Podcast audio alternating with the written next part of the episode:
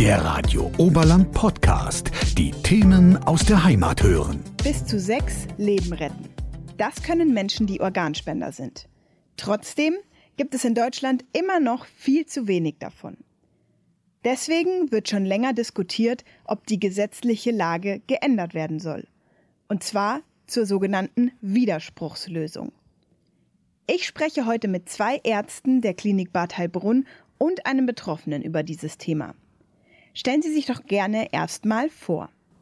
Ja, grüß Gott, mein Name ist Doris Gerbig. Ich leite seit zehn Jahren die Abteilung Nephrologie Transplantationsnachsorge hier in der Fachklinik Bad Heilbrunn.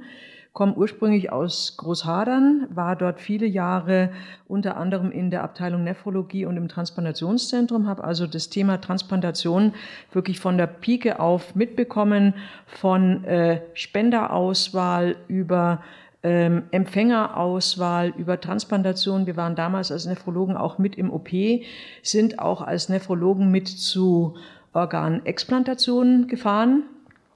Also habt also auch diese Seite der Transplantationsmedizin äh, kennengelernt und diese Zeit hat mich einfach besonders geprägt.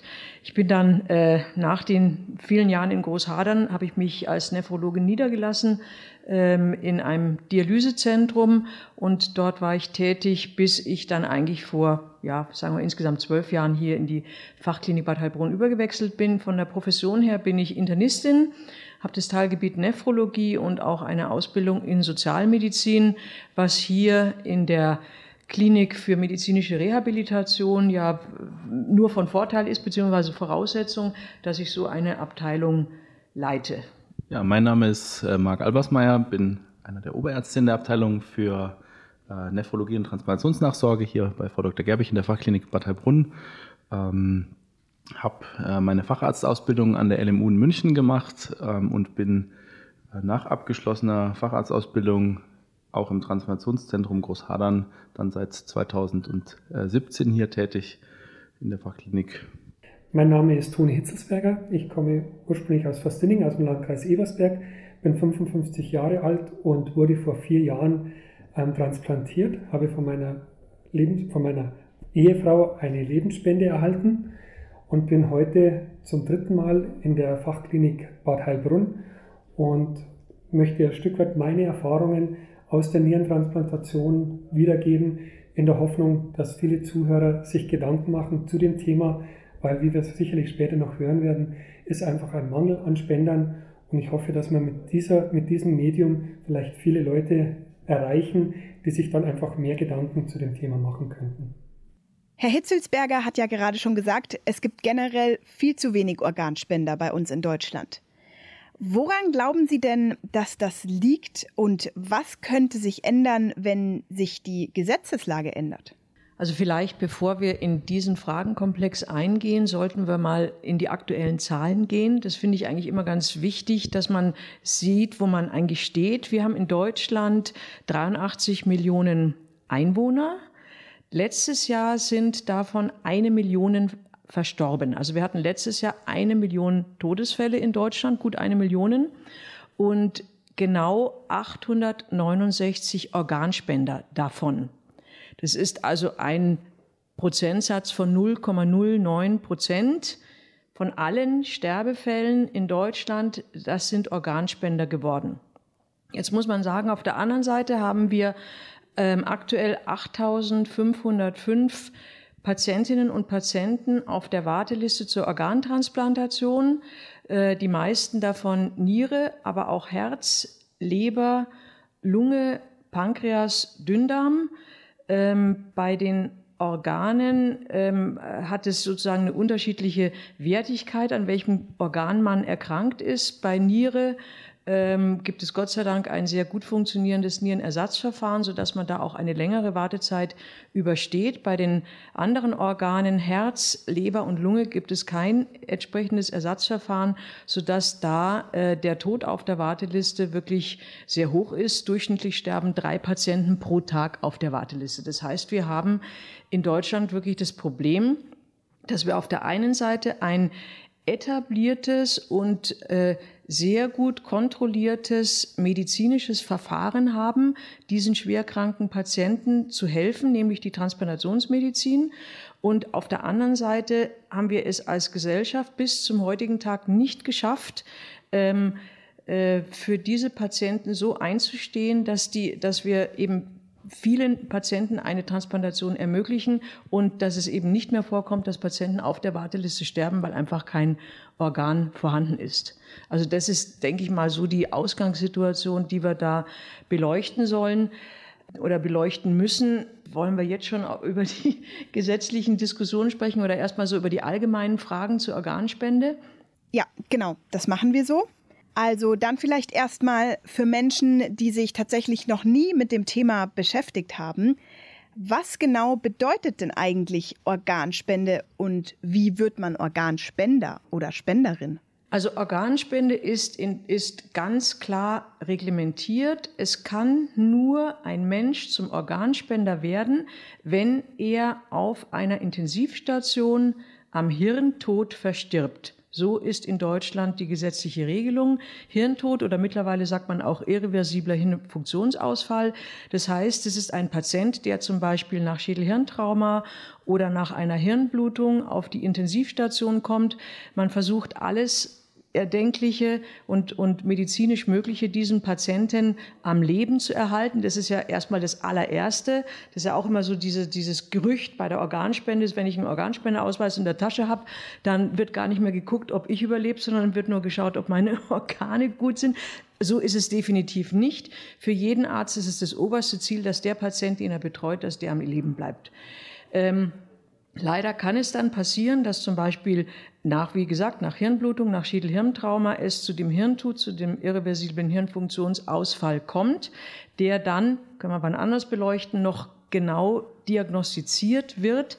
Also es wird nicht so über den Daumen gepeilt, der könnte jetzt Hirntod sein, sondern da gibt es eine ganz klar vorgelegte Diagnostik, die man also dann einhalten muss. Und wenn der Hirntod diagnostiziert ist oder im Rahmen dieser dieser Diagnostik ähm, äh, sollte in dem Entnahmekrankenhaus auch gleichzeitig der Prozess beginnen, ist das dann ein potenzieller Organspender. Und ein potenzieller Organspender ist man nur, wenn man zu Lebzeiten, so ist im Augenblick die gesetzliche Regelung, wenn man zu Lebzeiten ganz klar zugestimmt hat, dass man seine Organe spenden möchte. Da gibt es die Patientenverfügung oder noch besser, weil das hat man immer dabei, den Organspendeausweis. Genauso muss aber dieser Willen mit den Angehörigen besprochen sein, dass die Angehörigen genau wissen, was denn der ähm, der Vater das Kind im Falle des Hirntodes mit seinem Körper dann gemacht haben möchte. Und äh, wenn das dann klar ist, dass äh, der äh, am Hirntod Verstorbene auch seine Organe spenden möchte, ähm, dann geht, geht der weitere Prozess, dass man dann über die DSO die Organentnahme dann organisiert und so weiter und so weiter. Aber das führt uns jetzt fast schon ein bisschen weiter, zu weit ins Detail. Ähm, ich denke, wichtig ist für jeden zu wissen, dass aktuell in Deutschland es nur über die Zustimmungslösung geht. Das heißt, man muss aktiv entschieden haben. jetzt kommt eben das Problem. Im Prinzip haben 80 Prozent der Deutschen stehen zur Organspende und wären eigentlich auch bereit, die Organe zu spenden. Aber letztes Jahr war es zum Beispiel so, dass nur 15 Prozent der potenziellen Spender auf der Intensivstation einen Organspendeausweis dabei hatten.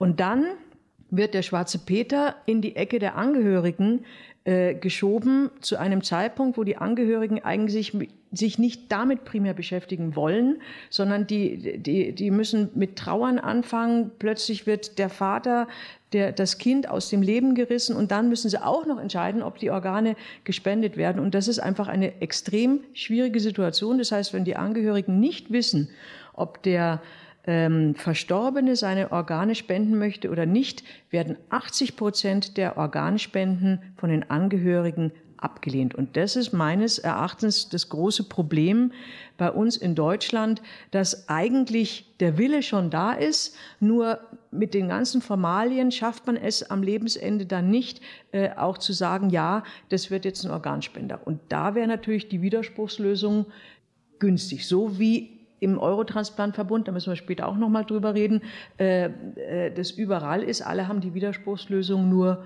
wir nicht. Es gibt da schöne Karten zu, ähm, die im Internet kursieren und die auch äh, valide publiziert sind.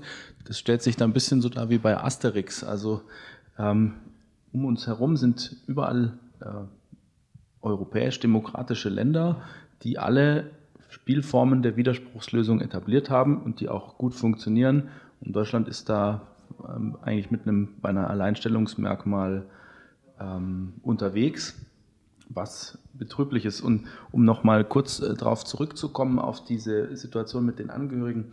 Ähm, die Widerspruchslösung hat natürlich auch so ein bisschen den Vorteil, dass man für sich, aber auch für seine Angehörigen Verantwortung übernehmen könnte und dann in diesen Situationen, ähnlich wie wenn man sich eine Patientenverfügung erstellt und mit den Angehörigen spricht, was möchte ich eigentlich, Verantwortung für sich, aber auch für die Angehörigen übernimmt und dann auch klar regelt, was möchte ich eigentlich. Ähm, und die aktuelle Situation ist aber die Realität so, dass die meisten Menschen oder viele Menschen das leider nicht gemacht haben, wozu es dann diese unklare Situation ähm, dann entsteht, die, wie Frau Dr. Gerbig schon sagte, ähm, oft zur Ablehnung leider führt. Ja, warum wir uns dieses Alleinstellungsmerkmal leisten, ist eine schwierige politische Frage, auf die einfache Antworten nicht so ganz äh, leicht sind. Es hat wahrscheinlich sehr vielschichtige Gründe. Ähm, aber es ist, man muss beim Namen nennen, so wie es jetzt ist, haben wir sozusagen Defizite darin, Organspenden für Menschen, die diese brauchen, realisieren zu können. Und wofür genau in diesem Bereich ist jetzt die Klinik hier in Bad Heilbrunn zuständig? Wir sind ein reines Nachsorgezentrum. Also wir, ähm, es gibt ähm, in Deutschland 40 Transplantationszentren, die sind in der Regel an den Universitätskliniken äh, lokalisiert und äh, ähm, diese 40 Transplantationszentren haben insgesamt 140 Transplantationsprogramme. Bedeutet, nicht jedes Transplantationszentrum transplantiert alle Organe, sondern es gibt Transplantationszentren, die machen meinetwegen nur Niere, andere machen Niere, Herz und Lunge und dann wieder die Leber. Also so, so setzt sich das äh, dann zusammen. Wir hier in der Fachklinik Bad Heilbrunn behandeln Patienten vor Transplantation auf der Warteliste zur Nierentransplantation, um die fit für die Transplantation zu machen. Und nach der Transplantation, da äh, behandeln wir Patienten nach Nierentransplantation, Niere-Pankreas-Transplantation, aber auch nach Lebertransplantation in der Akutphase, also direkt nach der Transplantation und auch im Langzeitverlauf, um die eben wieder fit zu machen. Und auch mit dieser ganzen Thematik einer Transplantation vertraut zu machen, weil das fordert von dem Patienten, da können Sie sicher einiges, fordert schon sehr, sehr viel Disziplin, ähm, transplantiert zu sein. Das ist auch ein Thema, was wir vielleicht auch noch besprechen sollten. Welche Patienten kommen denn überhaupt auf die Warteliste? Es kann ja nicht jeder gelistet werden, sondern die Patienten müssen erstmal Kriterien erfüllen, dass sie auch transplantabel sind. Was ich noch bei Eurotransplant ergänzen wollte, also bei der Widerspruchslösung.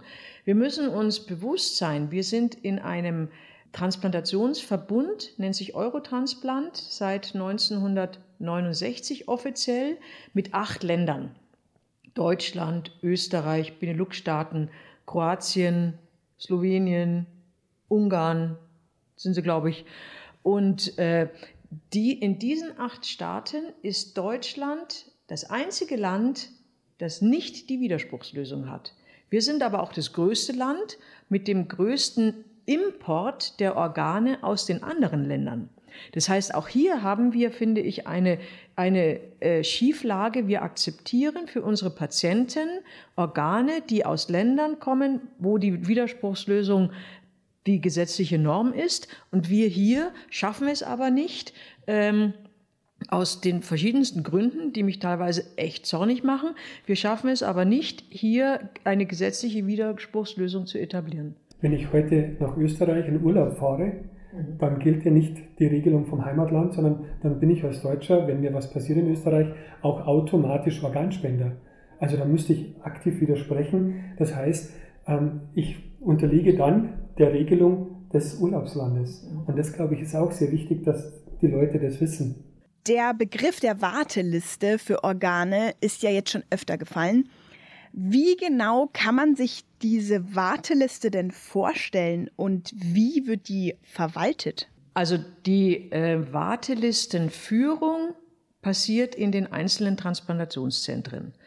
Dort werden von niedergelassenen Ärzten, bei der Niere sind es die Nephrologen, bei der Leber sind es dann die, die, die Leberspezialisten, dort werden Patienten vorgestellt, ähm, bei denen der niedergelassene, der behandelnde Arzt äh, sagt, der ist jetzt so schwer erkrankt, dass äh, letztlich nur eine Transplantation ihm die Chance auf ein einigermaßen akzeptables Weiterleben bietet. Und dort werden an den Transplantationszentren werden die Patienten dann untersucht, ob sie transplantabel sind, kommen auch mit sehr vielen Voruntersuchungen auch schon von den niedergelassenen Kollegen dahin.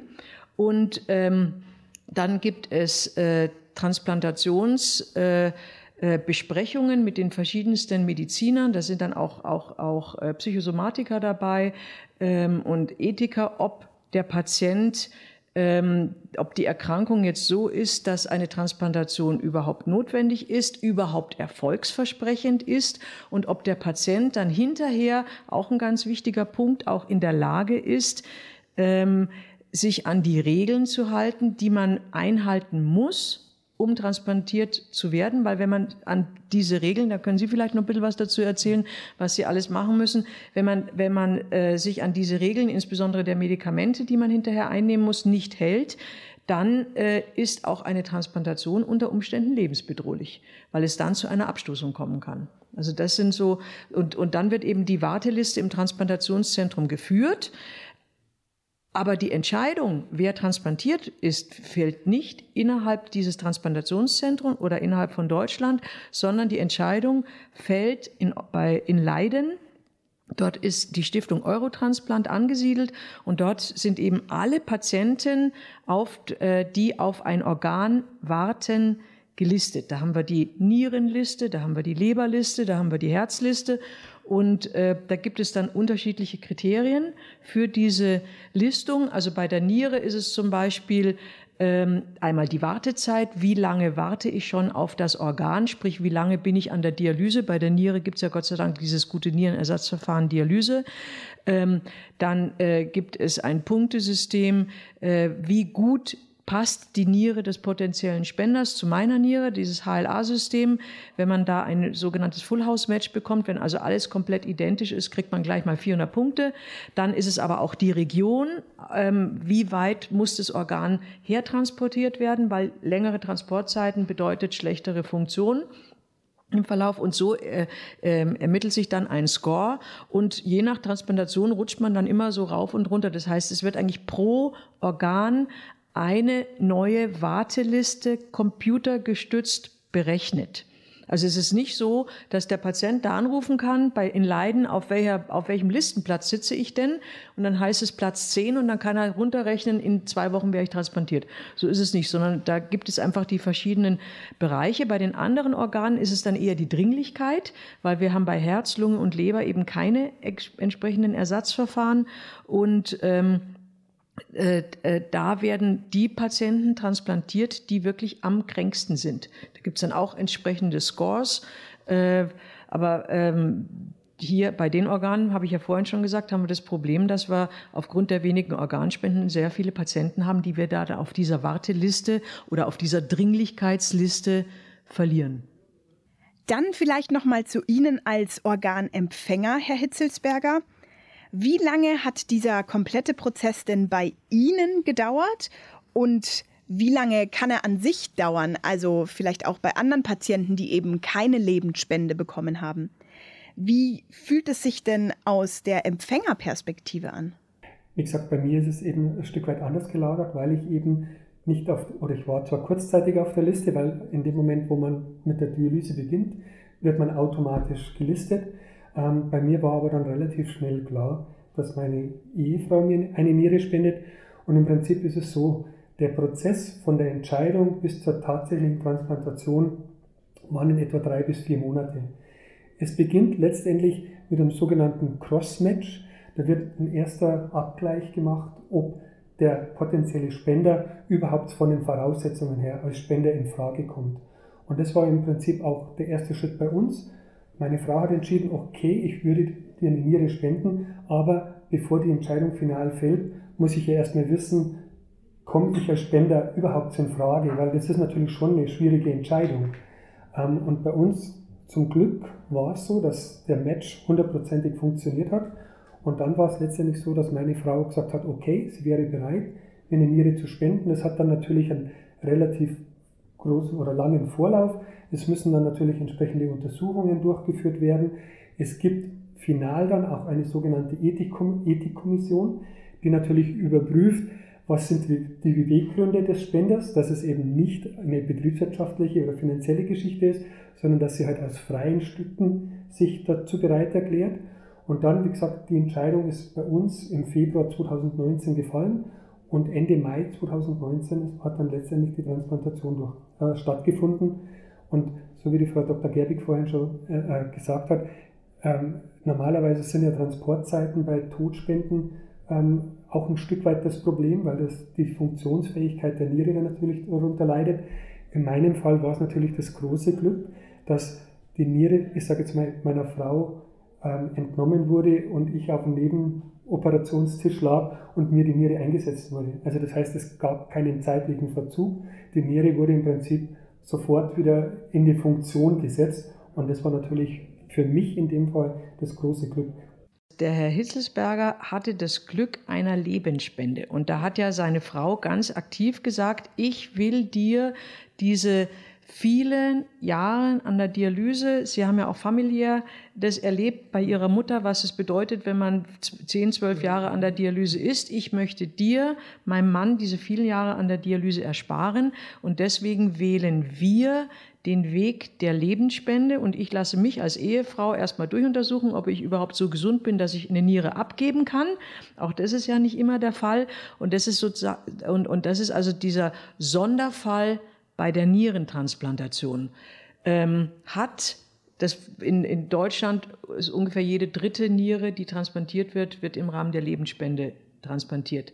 Das hat nichts mit der Entscheidung zu tun, ob man selber Organspender wird. Also das ist jetzt die ganz andere Seite, äh, zu entscheiden, ich werde im Falle meines Hirntods Organspender, ist ein eine ganz andere Geschichte als, die, als das, was in der Familie Hitzelsberger war, dass man eben eine, eine von zwei gesunden Nieren an den geliebten Menschen spenden kann. Deswegen kann Ihre Frau immer noch Organspenderin sein und einen Organspendeausweis im, Aus, äh, im, im Geldbeutel mit sich tragen.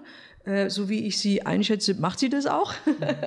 und äh, dann quasi, wenn sie am Hirntod auf einer Intensivstation versterben sollte, dann äh, die Leber, das Herz, die Lunge, die, die andere Niere dann auch spenden kann. Also wie gesagt, da sind zwei ganz unterschiedliche Sachen. Zur Lebensspende äh, finde ich es ganz wichtig, ähm, dass man sich klar macht, dass das eigentlich ein Armutszeugnis ist, dass wir in Deutschland die Lebendnierenspende überhaupt brauchen. Weil bei einer Lebendnierenspende wird einem gesunden Menschen eine Niere entnommen. Das heißt, der hat eine Operation, hat ein operatives Risiko, hat letztlich auch ein Restrisiko, was mit ihm im weiteren Verlauf seines Lebens passiert, wenn er nur noch eine Niere hat.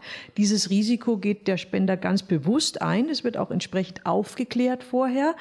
Ähm, äh, und, und warum muss das sein mit der Lebensspende? Weil wir nicht genug Organspender in Deutschland haben. Hätten wir für, hätten wir für diese äh, über 8000 Patienten auf der Warteliste äh, genug Organspender. Wir haben über 6000 auf der Nierenwarteliste und das müsste theoretisch, wäre das ein leichtes, das in Deutschland an, in einem Jahr diese Warteliste abzuarbeiten, weil es sterben einfach so und so viele Leute am Hirntod auf einer Intensivstation. Aber wir schaffen es nicht, diese Organspenden auch zu realisieren. Und deswegen gibt es dann sozusagen, wie ich meine, die zweitbeste Lösung der Lebensspende.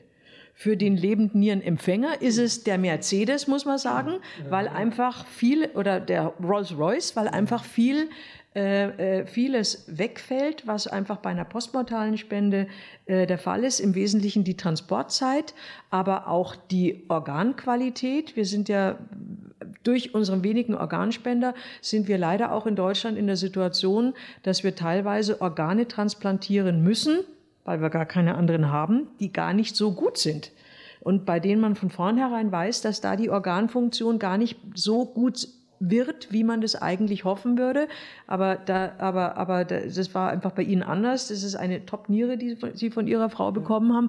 Und das sieht man Ihnen auch an. Also Sie würden jetzt auch nicht so gut vor uns sitzen, wenn Sie jetzt ein marginales Organ bekommen hätten, wie man das so bezeichnet.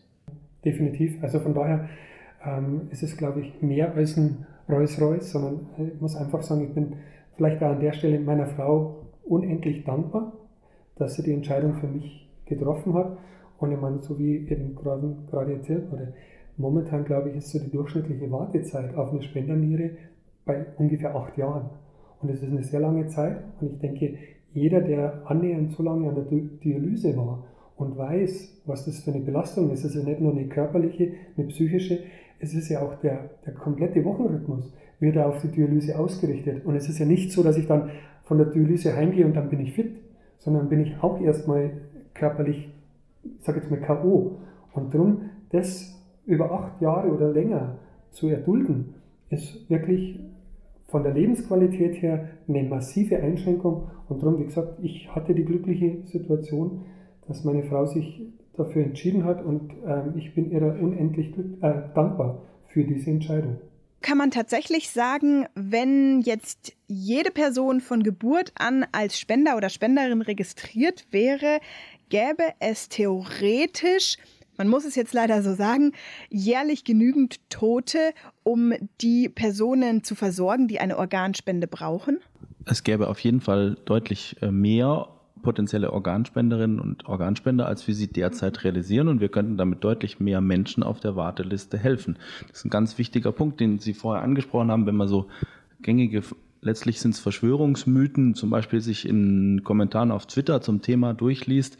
Ähm, da wird oft genannt, ähm, der Staat bekommt meine Organe nicht oder sowas. Aber wie wir hier schön sehen, die Organe gehen nicht an den Staat, sondern sie gehen an Menschen, die das brauchen. Und sie gehen an Menschen, äh, die sich ihr Organversagen nicht ausgesucht haben. Ähm, und das ist ähm, was, was oft äh, schief äh, geht sozusagen in der Diskussion, dass die Organspende an Menschen geht, die das brauchen. Und in der Dialyse zum Beispiel haben wir die Situation, dass viele Menschen, insbesondere wenn sie im jüngeren Lebensalter von der Erkrankung betroffen sind, aus dem Beruf rausfallen, extreme soziale Veränderungen haben. Sie sind, verbringen alleine, da kann man rechnen, dreimal pro Woche viereinhalb Stunden im Dialysezentrum plus An- und Abreise plus Müdigkeit, Erschöpfung danach, ähm, plus Einschränkung der Lebensqualität, nichts mehr trinken dürfen. Ähm, das ist ein dramatischer Lebensqualität Einbuß und aber auch letztlich ein äh, gesamtökonomischer Verlust, weil wir einfach nicht schaffen, diese Menschen auch im Alltag letztlich zu halten. Und das geht oft, wie gesagt, äh, schief, dass wir es hier mit Menschen zu tun haben und nicht irgendwelchen Institutionen, die mit irgendwas gefüttert werden müssen. Und ist es denn tatsächlich auch so, dass wirklich Menschen jeglichen Alters auf eine Organspende angewiesen sein können? Das ist richtig. Also gibt auch äh, im frühesten Kindesalter Patientinnen und Patienten, junge Patienten, die dringend Organe brauchen und auch dringend auf Organe warten, weil sie vielleicht einen schweren Herz- oder Leberfehler haben. Natürlich, in all, alle Lebensalter sind davon betroffen. Wie wahrscheinlich ist es denn aus medizinischer Perspektive, dass ein Organ, zum Beispiel jetzt eben eine Niere oder ein Herz, tatsächlich für den Empfänger auf der Liste passt oder für überhaupt irgendeinen Empfänger passt? Also wir sehen es ja sozusagen an der, an der Wartezeit. Man, wir versuchen, oder im, im Eurotransplant-Verbund wird versucht, so optimal wie mögliche Ergebnisse für die Empfänger zu erzielen, indem man versucht, möglichst gut passende Organe auch demjenigen, wir sagen, allozieren, also zuteilt. Ähm, und natürlich gibt es etliche Konstellationen, die von vornherein ähm, das unmöglich machen. Der Hitzelsberger hat gesagt, bei ihm ist so ein genanntes Cross-Match gemacht worden. Also man muss schauen, gibt es Antikörper zum Beispiel, die gegen bestimmte Merkmale eines Spenders gerichtet sind, die würden in manchen Konstellationen eine Organspende verunmöglichen. Wir haben tatsächlich einzelne Patientengruppen, die etwas benachteiligt sind auf der Warteliste. Das sind insbesondere Frauen. die oftmals Antikörper haben gegen bestimmte Merkmale äh, von Spenderinnen und Spender. Das hat oft mit Schwangerschaften zu tun, aber auch mit Bluttransfusionen. Ähm, in der Schwangerschaft kommt es nämlich oft gegen Ende der Schwangerschaft manchmal dazu, dass sich die Mutter dann ähm, gegen väterliche Merkmale des Kindes äh, immunisiert. Und ähm, das kann durchaus Probleme bereiten. Und deswegen ist es tatsächlich so, dass die Chancen nicht gleich verteilt sind.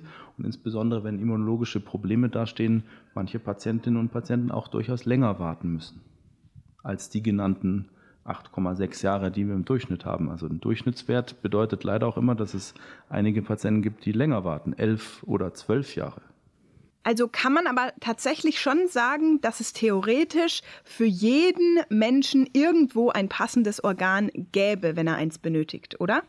Was man in dem Zusammenhang aber auch äh, erwähnen muss, Transplantation funktioniert ja nur, weil man mittlerweile Medikamente hat, die die Abstoßung extrem gut verhindern können. Das Problem einer Transplantation ist ja, man bekommt das Organ eines fremden Menschen. Ich sage jetzt bewusst fremd, auch wenn man ihn jetzt als Lebensspende kennt, eines fremden Menschen. Und äh, wenn dieses Organ in den eigenen Körper transplantiert wird und es würde medikamentös nichts getan werden, um eine Abstoßung zu verhindern, dann würde der Körper quasi sagen, boah, was habe ich da denn drin? So ein Riesenbakterium, das muss ich loswerden, alle Mann an Deck und zack, zack, zack. Und so schnell kann man gar nicht schauen, hat man eine hyperakute Abstoßung, die unter Umständen lebensbedrohlich ist.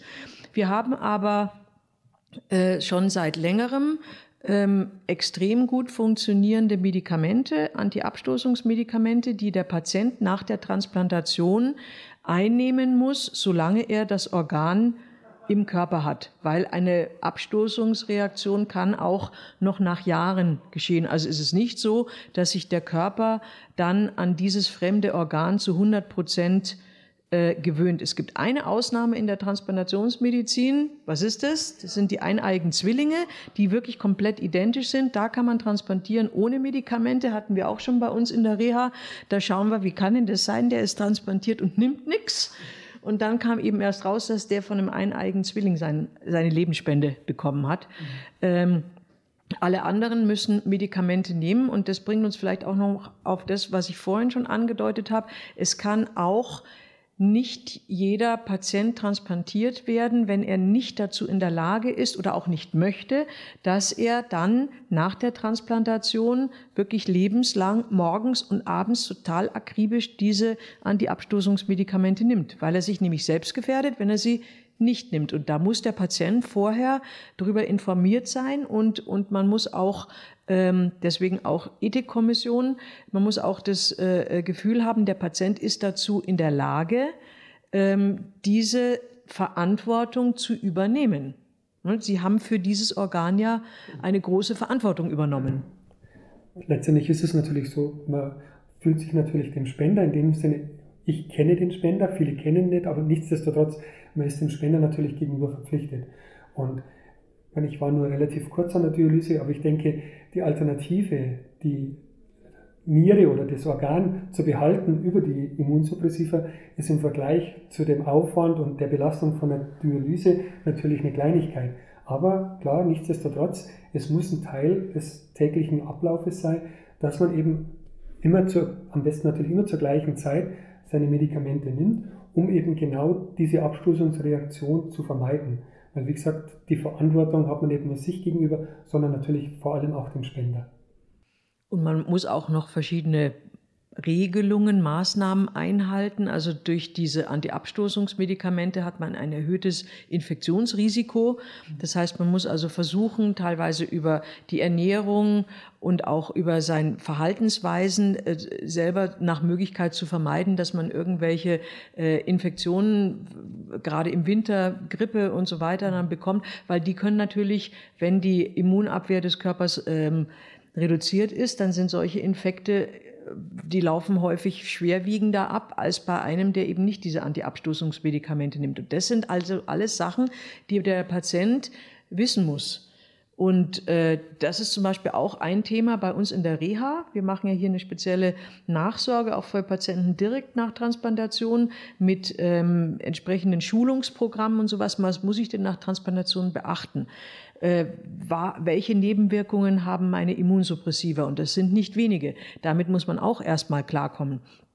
Zusammenfassend kann man also sagen, wenn jemand ein Organ spendet, dann geht das auch an eine Person, die sich um dieses Organ kümmert und der Person wird damit dann auch ein Neuanfang geschenkt, kann man so sagen, oder?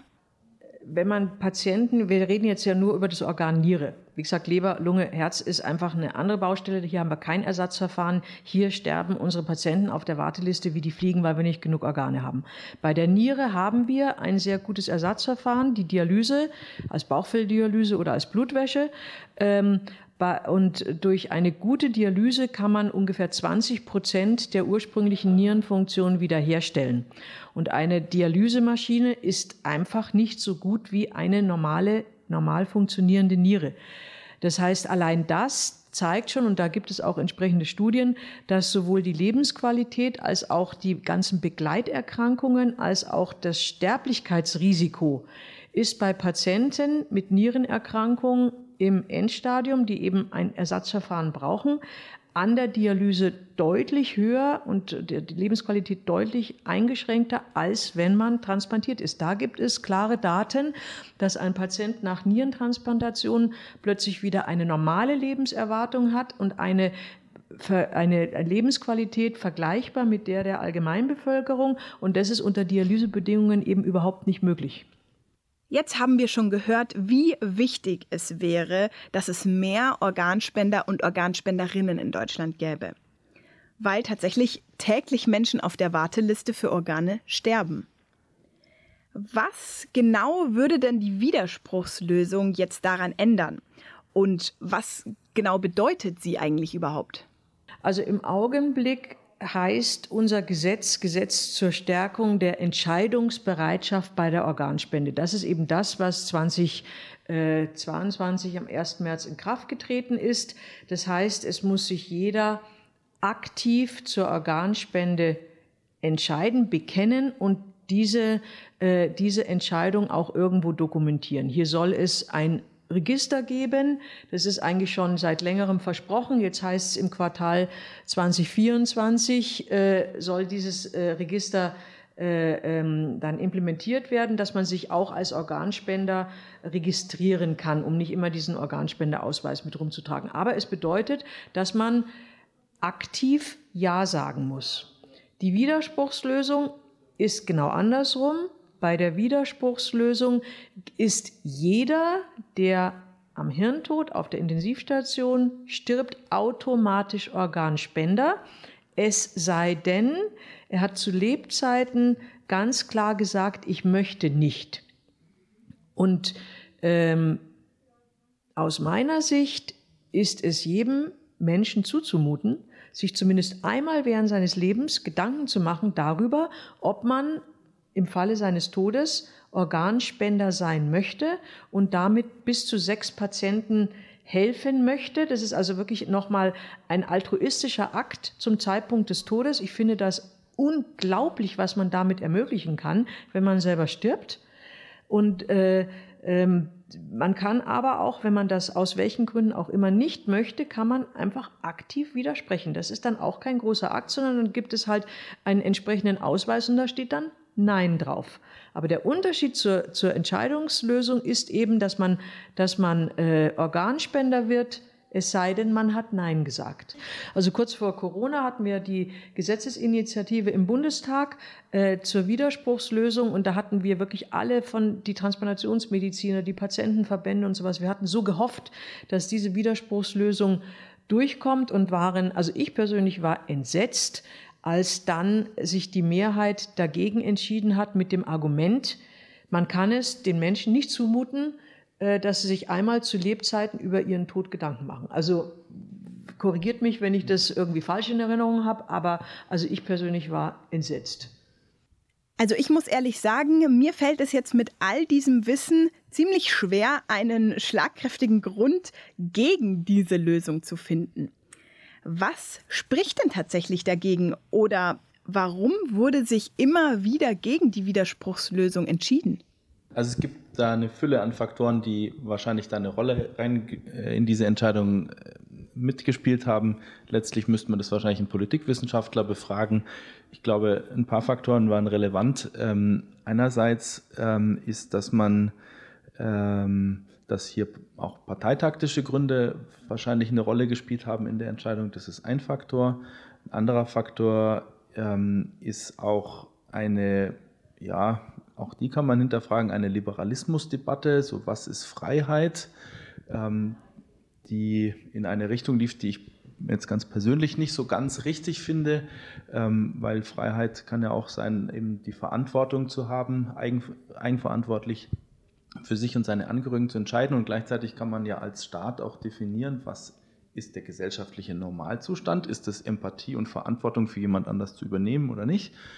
Ähm, das ist ein Faktor. Auch die Religion spielt sicherlich eine Rolle, die hier auch durch teilweise innerhalb der Kirche durchaus auch kontrovers diskutiert wurde. Und ähm, auch, wenn ich es richtig erinnere, auch der Ethikrat war nicht ganz äh, eindeutig auf der Seite der Widerspruchslösung. Also man hat hier viele doch relativ gewichtige politische Akteure nicht äh, eindeutig hinter sich vereint und wahrscheinlich ist eine Summe an verschiedenen Gründen, die dann letztlich zum Scheitern der Widerspruchslösung geführt haben. Ähm, sodass man sich ja in Deutschland derzeit auf die wieder mal komplizierteste Lösung einigt. Wir versuchen äh, technische Lösungen zu finden mit so einem Register, ähm, was im Digitalland Deutschland äh, mit größter Skepsis äh, beobachtet werden muss, ob das dann auch tatsächlich so funktioniert und ähm, wahrscheinlich einfach deutlich komplizierter ist, als wenn man es einfach mit der Widerspruchslösung regeln würde. Glauben Sie persönlich, dass die Widerspruchslösung irgendwann kommen wird oder wird es tatsächlich an den genannten Gründen scheitern? Also es gibt zunehmend, wie wir das also im äh, medizinischen, aber auch im politischen Feld verfolgen, wieder äh, die Idee, nochmal eine Initiative Richtung Widerspruchslösung zu starten. Ähm, man muss aber in diesem Kontext ganz klar sehen, von wie vielen Patienten sprechen wir? Wir sprechen von knapp 9000 Patienten auf der Warteliste. Diese Patienten brauchen eine Lobby. Und wenn wir dagegen 82 oder 83 Millionen, äh, äh, eine Bevölkerung von 82, 83 Millionen anschauen und welche Probleme da im Augenblick diskutiert werden, von Klimawandel über äh, Heizungsgesetz, jetzt haben wir gerade mal die Corona-Krise hinter uns gebracht ähm, und, und, und. Und äh, da sehe ich es im Augenblick als nicht sehr wahrscheinlich an, dass sich die äh, Politik bei, bei der Gemengelage, in der wir uns gerade befinden, äh, jetzt wieder aufrappelt und jetzt packen wir es nochmal mit der Widerspruchslösung. Unsere Patienten haben keine ausreichende Lobby und das ist wirklich ein Problem. Ich denke, in diesem Zusammenhang ist wichtig, dass sich jeder Einzelne mal klar macht, ähm, dass es jetzt nicht nur ein theoretisches Dahingesprächen ist, Widerspruchslösung und die armen Patienten auf der Warteliste, sondern die Wahrscheinlichkeit, dass man selbst mal ein Organ benötigt, ist zehnmal höher zehnmal höher als die Wahrscheinlichkeit, dass man zum Organspender wird, also auf einer Intensivstation an Hirntod stirbt. Das heißt, das muss man sich, und diese Zahl geht mir eigentlich bisher in der Diskussion ab. Es geht immer nur um die anderen, um die Patienten, die, äh, die eine Leber- oder eine Herztransplantation brauchen. Aber es, es fehlt mir einfach, dass, dass äh, die Wahrscheinlichkeit, dass man selber mal in so eine ganz, ganz beschissene Situation kommt, ist zehnmal höher, als dass man Organspender wird. Und das heißt, man musste, müsste eigentlich schon aus purem Egoismus äh, ähm, für so eine Widerspruchslösung sein, und zwar jeder von uns, weil, weil Egoismus bedeutet, es betrifft mich selbst und das kann mich sehr wohl betreffen. Also das finde ich geht in der öffentlichen Diskussion so ein bisschen unter. Also ich finde, wir haben über Eurotransplant gesprochen, ist ein Verbund, aber ich denke, man muss sich mal vorstellen, dass ja beispielsweise, jetzt, nehmen wir jetzt wieder Österreich her, ähm, da sehr wohl auch viele ähm, Patienten auf eine Niere oder ähm, eine, ein Organ warten. Bloß eben durch diesen Verbund kann natürlich die Konsequenz sein, dass jetzt jemand in Österreich verstirbt, aber eben der potenzielle Empfänger noch nicht die Punktzahl erreicht hat. Jetzt wird das Organ nach Deutschland geliefert. Ich meine, die Österreicher sagen sich natürlich auch, wir haben die entsprechenden Spender, müssen aber unsere Organe hergeben, damit sie in Deutschland im Prinzip äh, transplantiert werden können, weil Deutschland von der Warte her nicht genügend eigene Spender hat. Und das, sage ich mal, ist im Verbund natürlich schon sehr skeptisch zu sehen, dass ich sage, wir profitieren im Prinzip eigentlich von den anderen Verbundländern, weil wir selbst eben eine andere Lösung haben. Wie ist das denn? Wie viel Zeit bleibt denn überhaupt, bis ein Organ überhaupt nicht mehr transplantiert werden kann? Also, wie funktioniert es, dass ein Organ, jetzt zum Beispiel eine Niere, von der verstorbenen Person dann schnell an den richtigen Ort und zum entsprechenden Patienten kommt? Also die Niere ist von der Transplantation her eigentlich so das einfachste Organ, weil die Niere ähm, ähm, funktioniert noch nach sogenannten Ischämiezeiten von bis zu 30 Stunden. Nicht mehr so gut, das weiß man auch, aber äh, immer noch so ausreichend, dass man einen Patienten von der Dialyse wegbekommt. Und praktisch läuft es dann so ab, dass äh, wenn Eurotransplant ähm, äh, wenn ein entsprechender Spender bei Eurotransplant gemeldet wird und dann äh, die Organe innerhalb von Eurotransplant dann jeweils den potenziellen Empfängern also zugematcht werden, dann, äh, dann organisieren die auch von dort ähm, die, äh, die Entnahmeteams, dass dann in das entsprechende Entnahmekrankenhaus ein Chirurgenteam fährt, die einzelnen Organe entnimmt und wer dann äh, dieses Organ dann übernimmt und von A nach B transportiert. Meistens äh, auf dem Luftweg, also wenn längere, ähm, äh, längere Transportwege werden dann luftgestützt gemacht, aber auch mit Notarztwagen und sowas. Also da haben wir dann, da haben wir schon alles gehabt. Und bei, bei, bei Herz Leber, Lunge, da ist wirklich der Zeitfaktor sehr entscheidend. Also die haben, die schaffen nur wenige Stunden dieser sogenannten Ischämiezeit. Da wird dann eher noch regional transplantiert, weil man da weiß, wenn man die durch halb Europa transportiert, dann funktioniert es einfach nicht mehr. Also kann es sein, dass ein Mensch auf der Warteliste einen sehr kurzfristigen Anruf bekommt, oder? Oder kann es schon vorher abgesehen werden, wenn man zum Beispiel weiß, dass die Person, die dort liegt, Organspender oder Organspenderin ist? Also der Anruf kommt sehr plötzlich und erst bei den Patienten zu einem Zeitpunkt, wo alles safe ist. Also wo, wo wirklich die, die, die Strukturen der ähm, Organentnahme und der Organallokation, also der äh, Organvergabe, äh, ins Laufen gekommen sind und auch funktionieren. Und dann bekommt äh, dann zum Beispiel der, das Transplantationszentrum bekommt dann von Eurotransplant den Anruf, wir haben eine Niere für Herrn Müller. Und dann ruft das Transplantationszentrum Herrn Müller an und Herr Müller muss sich dann ganz schnell ins Auto setzen und ins Transplantationszentrum fahren, also jetzt bei der Niere, und dann, und, und dann beginnt die OP-Vorbereitung. Das ist natürlich ein Faktor Zeit, also ähm, was die Patienten durchaus stresst, auch diese Wartezeit, dieses Warten auf den Anruf, dieses hat mein Handy Empfang, also hier in Bad Heilbrunn können wir sagen, haben wir da eher schlechte Karten, weil wir hier teilweise einen schlechten Empfang haben. Also man muss einfach immer schauen, dass man ein funktionierendes Handy dabei hat, weil der Anruf kann jederzeit kommen. Und das ist auch etwas, was die Patienten als sehr, äh, sehr belastend berichten. Patienten für Lunge, Leber, Herz, die sind häufig so krank oder ist gar nicht anders möglich, die liegen bereits im Krankenhaus, im Transplant, äh, also in, in der Uniklinik äh, mit einem herzunterstützenden System oder, oder, oder. Bei der Leber hat man teilweise im akuten Leberversagen nur 48 Stunden Zeit, sonst äh, ein Organ zu bekommen, sonst stirbt der. Herz ähnlich. Also da sind dann ganz andere Zeiten und nochmal eine ganz andere Logistik. Aber Niere läuft ungefähr so ab, wie wir es gerade da beschrieben haben. Es gibt dann eine, eine, Rangliste, glaube ich, von drei potenziellen Empfängern, oder? Weil es könnte ja sein, dass der erste nicht erreicht wird. Das heißt, dann kommt der zweite dran, einfach um sicherzustellen, dass das Organ möglichst schnell transplantiert wird. Kann es denn tatsächlich auch passieren, dass es ein Organ gibt, das dann nicht verwendet werden kann oder nicht transplantiert werden kann?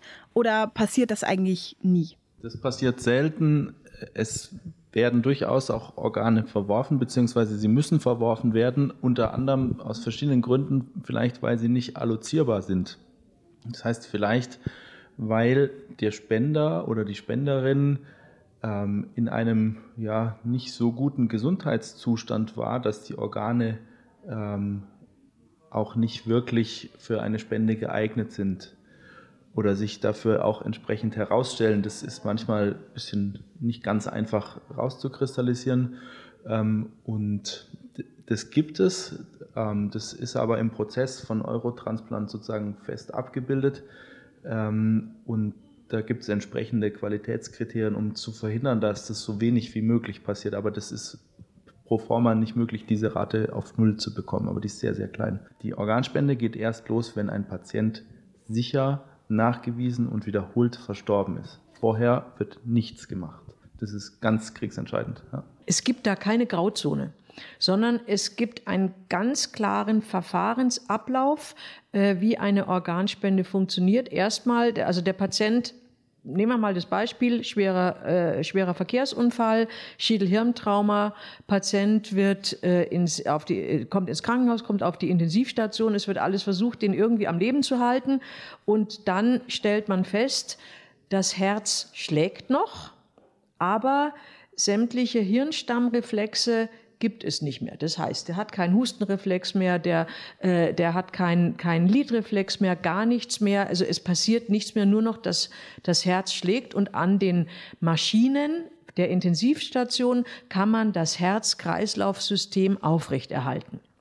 Dann, wenn dieser Mensch zu Lebzeiten gesagt hat, ich möchte meine Organe spenden. Und wenn die Angehörigen auch einverstanden sind, ähm, kommt ein Ärzteteam in das Entnahmekrankenhaus und stellt den Hirntod fest während die Maschinen weiterlaufen und Herz-Kreislauf-System sozusagen am Laufen erhalten wird. Das geht auch nicht ewig. Also man kann den nicht vier Wochen jetzt da rumliegen lassen. Äh, nicht, dass man da jetzt das falsch versteht, sondern auch hier hat man nur gewisse Zeitfenster. Dann kommt ein Ärztesystem, das aus zwei Ärzten, davon muss einer ein Neurologe sein, ähm, äh, und sich in der Hirntoddiagnostik äh, beide eben auskennen und macht eine ganz vorgeschriebene und, und diffizile Hirntoddiagnostik mit den verschiedenen Reflexen, dann mit Durchblutungssituationen des Gehirns, weil bei Hirntod wird, kommt überhaupt kein Blut mehr oben an, da hört es im Hals auf, das sieht man dann bei den Angiografien und, und, und. Und wenn dann bei der Checkliste bei allen Punkten ja, ja, ja ist, also das hat er nicht mehr, das hat er nicht mehr, das hat er nicht mehr, dann ähm, äh, oder dann, dann wird ein entsprechender Hirntod diagnostiziert. Dann kommt der nächste Punkt. Diese beiden Ärzte sind außen vor. Wichtig, die sind weder in die Entnahme noch in die Verteilung irgendwie mit involviert. Das ist ein Ärzteteam, das mit der Organspende nichts zu tun hat.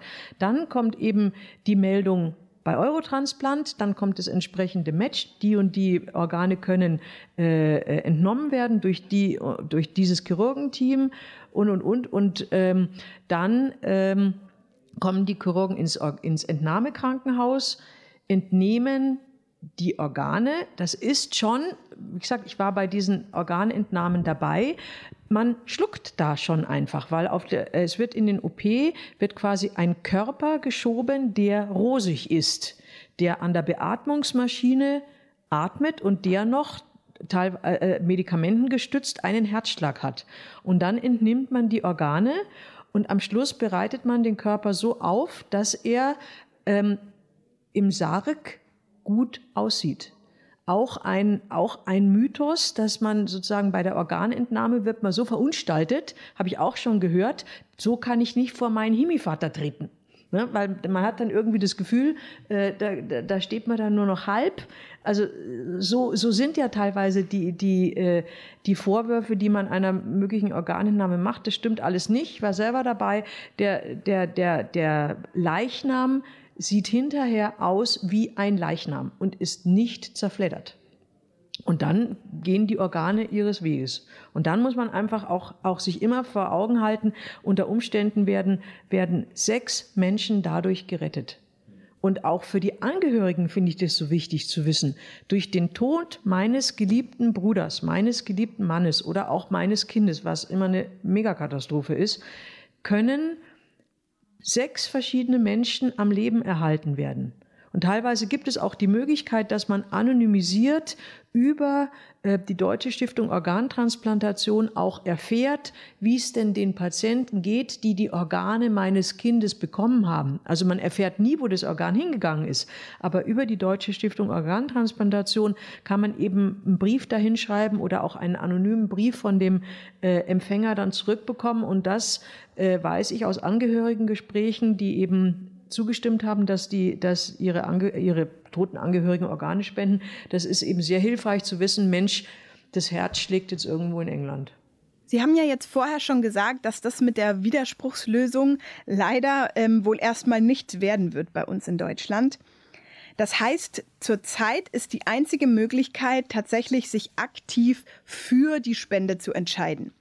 Aber wie ist es denn? Wie werde ich denn überhaupt zum Spender oder zur Spenderin? Eigentlich sehr einfach, weil eigentlich würde es reichen, mit den Angehörigen einmal fundiert darüber zu sprechen. Das ist nur leider kein schönes Abendessensgespräch. So, aber äh, wenn ich mal verstorben bin, möchte ich, dass mit meinen Organen dieses, jenes oder auch nichts gemacht wird. Ist halt einfach kein schönes Thema, aber das würde eigentlich ausreichen, dass die Angehörigen meinen Willen kennen und im Fall der Fälle dann auch entscheiden können. Damit würde ich vorsorgen für den Fall, dass mir was zustößt, dass ich damit auch meine Angehörigen entlaste, ähm, dass sie dann in dieser ohnehin schrecklichen Situation dann nicht noch zusätzlich entscheiden müssen, ach, was wollt er denn jetzt eigentlich? Ach, lieber mal machen wir nichts. Und das ist sozusagen, das lässt sich einerseits über ein klares Gespräch lösen, andererseits lässt sich auch schriftlich festhalten, dafür ist der Organspendeausweis da, der bis heute insofern der Goldstandard ist und die Organspendeausweise gibt es überall, man kann sie sich runterladen, sie sich in Apotheken besorgen, Hausärzte haben sie auch oft, ähm, man kann sich einen ausdrucken, das sind so Möglichkeiten. Ähm, der Vorteil des Organspendeausweises ist auch, dass man sehr differenziert ähm, seine Meinung äh, zum Thema Organspende festhalten kann, auch schriftlich festhalten kann. Man kann die Organe spenden, Herz, Lunge, Nieren, Bauchspeicheldrüse, Dünndarm, Leber. Genau, und äh, man kann auch einzelne Organe ausnehmen, ganz wie man sich persönlich mit seinen eigenen Vorstellungen vereinbaren kann. Das ist der Vorteil der, des Organspendeausweises. Aber dann ist es tatsächlich so, wenn ich eigentlich einmal darüber mit meinen Angehörigen gesprochen habe, ist die Situation mehr oder weniger geklärt, oder? Ist es dann so, wenn ich einen Organspendeausweis habe, dass ich dann automatisch Spender oder Spenderin bin und wenn nicht, dann muss meine Familie, dann müssen meine Angehörigen entscheiden? Also die, ähm, die Angehörigen werden immer befragt. Die Ange das ist, denke ich, auch ganz wichtig und deswegen ist auch dieses Angehörigengespräch, also das Gespräch mit seinem mit seiner Familie zu Lebzeiten so wichtig, ähm, weil die Angehörigen werden zum Zeitpunkt des Hirntodes, auch wenn der Organspendeausweis da ist, äh, immer befragt. Ähm, äh, ist das auch sozusagen äh, oder, oder können Sie das auch, auch, auch nachempfinden, dass es wirklich der Wille war? Wobei, wenn der Ausweis da ist und der hat unterschrieben, dann hat er sich dazu auch Gedanken gemacht und dann ist es eigentlich in der Regel äh, äh, ähm, kein Problem, dass die Angehörigen dann auch sagen, ja, ich weiß, dass der das wollte. Also das Wichtige ist wirklich dieses Gespräch. Man kann es einfach nur wiederholen. Man muss einfach sein, sein familiäres Umfeld wissen lassen, wie man im Falle X, und das kann innerhalb der nächsten Stunde passieren, ne? Autounfall, wie man, was im, im, zum Zeitpunkt des Todes mit seinen eigenen Organen passieren soll. Möchten Sie jetzt zum Schluss noch irgendwas ergänzen? Fällt Ihnen noch irgendwas ein, was Ihnen wichtig wäre, klarzustellen oder den Menschen mitzugeben?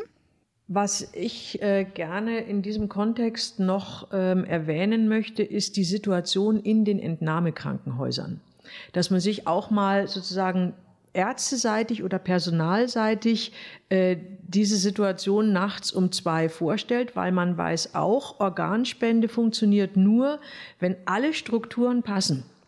Und äh, wenn es wirklich zu einem, wenn es wirklich ein Patient den Anschein hat, dass er am Hirntod auf der Intensivstation stirbt, nachts um zwei, dann hängt es letztlich an dem diensthabenden Arzt auf der Intensivstation und an seinem Hintergrund zu entscheiden, was mache ich jetzt?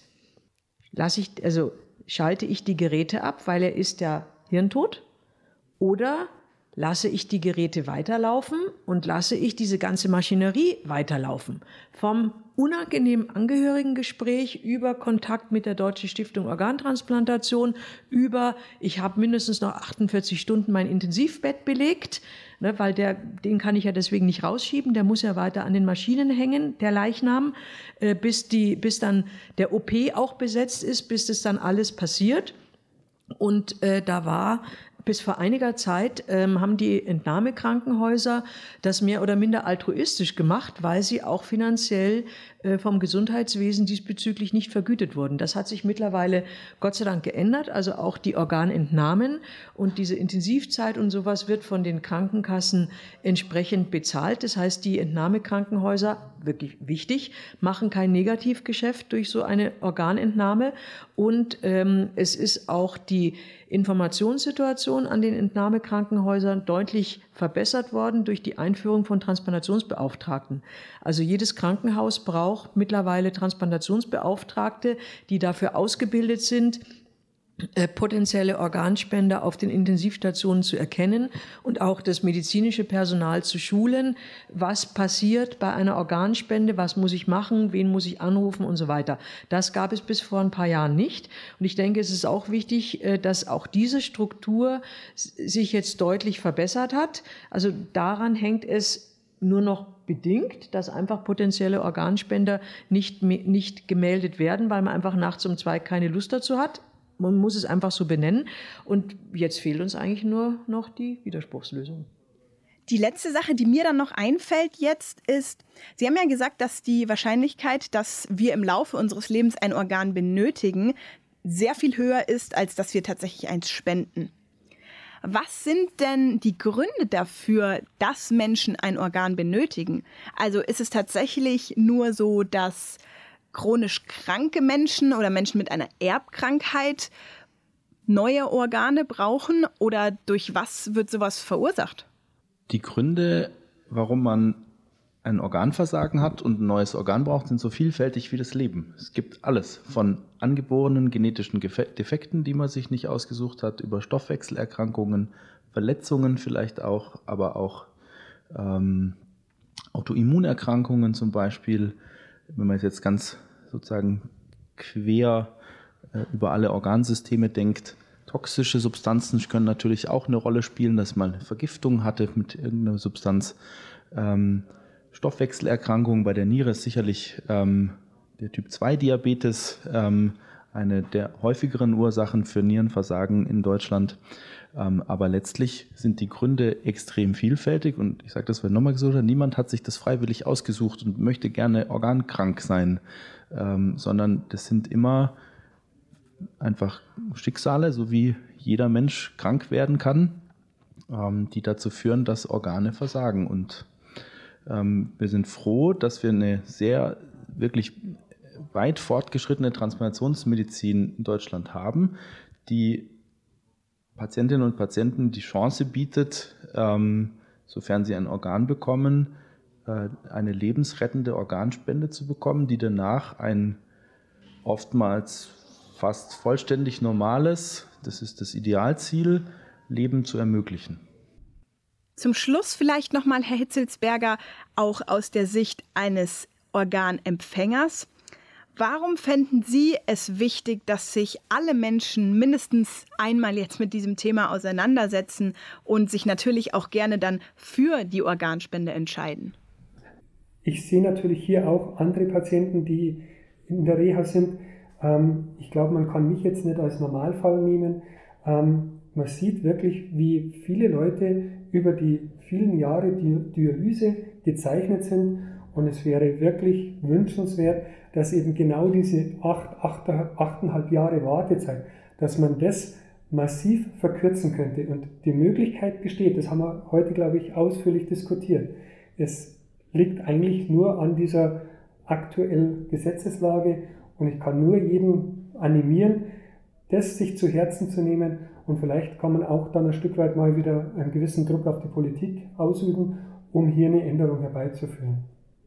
Ja, tatsächlich muss man sagen, dass es eigentlich ein Armutszeugnis ist, dass sich die Privatpersonen jetzt entscheiden müssen und dafür verantwortlich sind und das Ganze nicht staatlich geregelt ist. Wir als Mediziner, die seit Jahren, Jahrzehnten in der Transplantationsmedizin sozusagen ansässig sind, äh, können das nur befürworten. Organspende funktioniert nur, wenn man äh, sich dafür entscheidet, so ist es im Augenblick, aber auch bei der Widerspruchslösung hat man diese Entscheidungsmöglichkeit. Das ist etwas, was wirklich nicht ähm, außer Acht gesehen werden darf. Ähm, wenn man, man kann sich bei der Widerspruchslösung, und das ist auch ganz leicht, gegen Organspende entscheiden. Das Thema ist Hashtag entscheide dich oder Hashtag entscheide dich jetzt. Wenn man unter diesem Hashtag mal nachschaut, was da alles für Meinungen kommen, es geht wirklich darum, sich zu entscheiden, sich einmal Gedanken drüber zu machen und dann ja oder nein. Es ist keiner böse, wenn man sich gegen die Organspende entscheidet. Und es wird auch nicht nachgefragt oder es wird auch nicht du, du, du gesagt, du bist jetzt kein Organspender und deswegen gehörst du jetzt sozusagen die böse Hälfte äh, dieser Bevölkerung. Nein, sondern es ist wichtig, dass man sich entscheidet und diese Entscheidung wird respektiert. Und noch nochmal aus medizinischem Aspekt, wir haben alle Patienten, also Herr Oberarzt Dr. Albersmeier und ich, wir haben alle Patienten vor der Warteliste, auf der Warteliste und nach der Transplantation gesehen. Und die, der, der Unterschied ist wirklich immens. Also man hat durch Transplantation die Chance, Gott sei Dank, auf ein, so ein, auf, auf ein normales Leben. Und ich denke, jeder von uns ist in der Pflicht, dass man den schwerkranken Patienten das ermöglicht. Dann bedanke ich mich für das Gespräch und sage bis zum nächsten Mal. Radio Oberland. So klingt meine Heimat.